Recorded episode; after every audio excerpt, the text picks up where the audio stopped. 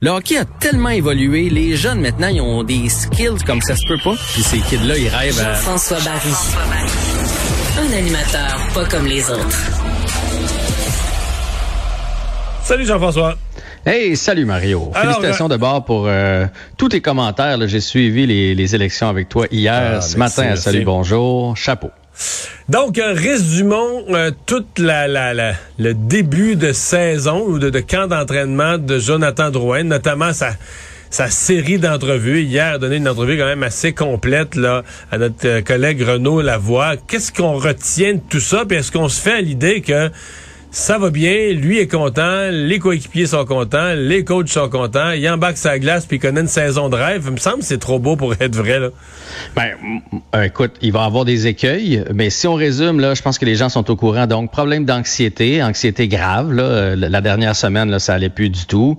Euh, problème d'insomnie qui venait avec ça. Il a jamais mis le blâme sur Montréal, la pression euh, et tout et tout. C'est des problèmes qu'il a depuis longtemps. Il a décidé de prendre une pause et maintenant, il est mieux outillé pour euh, gérer cette problématique-là. Euh, si vous avez des gens dans votre entourage qui, qui euh, font de l'anxiété, vous savez ce que c'est. Ça se gère.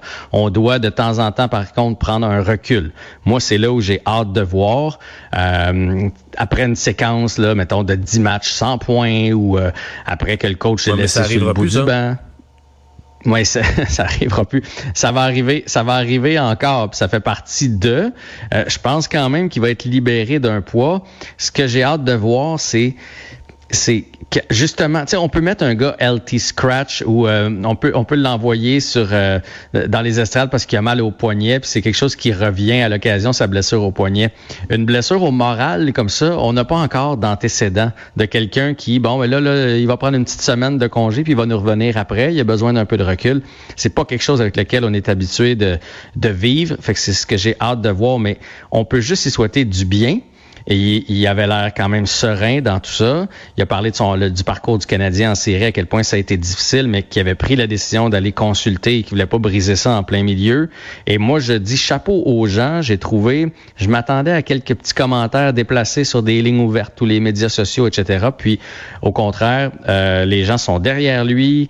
Euh, les gens ont fait preuve de beaucoup de compassion. Alors, chapeau aux partisans du Canadien de Montréal dans cette histoire-là.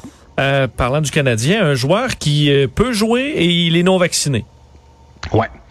Là, les vaccins, on va en entendre parler toute l'année. Euh, Yessi Ilonen, qui est un jeune, il est venu jouer un match l'année passée avec le, Canadien. Lui a choisi de ne pas se faire vacciner. Donc, il est arrivé au camp des recrues, mais là, on a fait, Ah, tu peux pas jouer au camp des recrues, là, parce que tu as une période de quarantaine lorsque tu pas vacciné puis que tu arrives d'un autre pays. Donc, il a terminé maintenant sa période de quarantaine. Il est sur la patinoire euh, présentement avec euh, les recrues du Canadien de Montréal qui affrontent aujourd'hui les étoiles universitaires, donc les meilleurs joueurs universitaires. Et euh, c'est présentement d'ailleurs 3-1 pour Mais- euh, le- les, re- les recrues du Canadien. Donc l'organisation aurait pu dire ben nous on veut je joue pas euh, si t'es non vacciné donc ils ont quand même fait le choix de dire ben c'est beau là. Si t'es non Mais- vacciné, on te prend pareil. Ouais, mais là, c'est une recrue. Hein. C'est pas un joueur qui a un poste régulier dans l'équipe. Advenant le cas où il se taillait une place dans l'équipe, je ne sais pas quelle serait la décision du Canadien de Montréal là-dedans.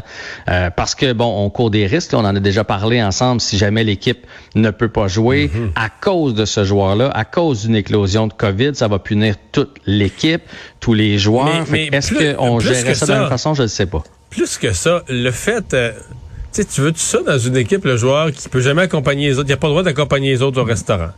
Il a pas le droit d'accompagner les autres au gym. Tu sais, il me semble que l'esprit d'équipe, le- l'esprit de vestiaire, d'avoir quelqu'un là qui, parce qu'il est pas vacciné, est tout le temps à part, tout le temps dans des procédures, aller se Il peut faire avoir des tensions aussi là. aller se faire tester, il peut avoir des tu sais, à moi, je dis pas, le si le type, c'est, c'est Wayne Gretzky, tu dis, bon, ben, on va Ouais, c'est- Mais mettons que t'es un joueur de soutien, là, t'es le dernier rentré dans l'alignement, ben, on va en prendre un autre, c'est tout. C'est ce qu'ils ont dans le football, c'est exactement ce qu'ils ont fait, hein.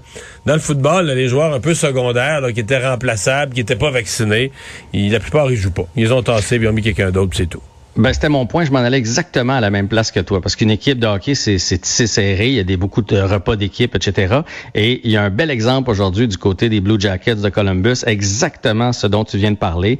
Zach Rinaldo, qui jouait, qui a joué entre autres avec les Flames de Calgary, qui avait un contrat euh, deux volets là-bas, qui euh, voulait se présenter au camp. On a, tous les, toutes les équipes ont sorti leur liste de joueurs qui allaient être au camp de le vrai camp qui commence là, dans les prochains jours dans les différentes équipes de la Ligue nationale de hockey. Et on a décidé qu'il allait pas venir revenir au camp parce que de toute façon, il fera pas partie de l'équipe parce qu'il n'est pas vacciné. Puis je pense pas que c'est une question de risque pour les joueurs. Je pense que c'est une question de tant qu'à avoir 22 joueurs qui se tiennent, puis un qui est toujours à part, euh, surtout un gars comme Zach Rinaldo qui est remplaçable.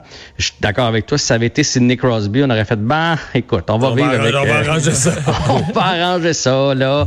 Euh, mais Zach Rinaldo, il y en a plein qui traînent un peu partout dans la ligue, dans les mineurs, dans la ligue américaine. Donc on va en prendre un autre. Fait que lui, ben écoute, vient de passer carrément à côté d'un contrat NHL avec les Blue Jackets de Columbus. Puis j'ai hâte de voir, ça va sûrement sortir ce genre d'histoire-là un petit peu partout à travers la Ligue nationale de hockey. On disait, là, euh, on s'attendait à 12-15 joueurs à peu près non vaccinés. C'est ce que la Ligue nationale avait sorti, l'association des joueurs aussi. Fait qu'on va sûrement en apprendre un petit peu plus dans les prochains jours.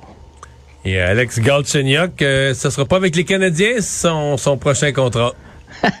hey, lui, là, lui, il s'est promené en tabarouette. Moi, je pensais qu'il était casé à Toronto. Je pensais qu'à Toronto, on l'avait apprécié, mais c'est-tu sa passe, sa passe qui a été coupée par euh, Caulfield qui a, qui a mis fin à tout?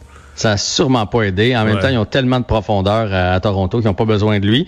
Donc, quand un joueur ne sait pas où aller, où est-ce qu'il va? Avec les Coyotes de l'Arizona. Alors, il, y a il va avoir un essai là-bas. Ça ne veut pas dire qu'il va faire l'équipe, mais il retourne avec les Coyotes. on se souviendra que c'est son deuxième séjour parce que c'est nous qui l'avons envoyé la première fois, le Canadien, aux Coyotes en échange de Max Domi.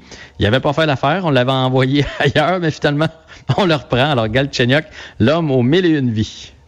Et euh, il nous reste 20 euh, secondes pour parler de Ketchuk, euh, Kate Ketchuk, qui y arrive quoi? Mais Kate, c'est le père.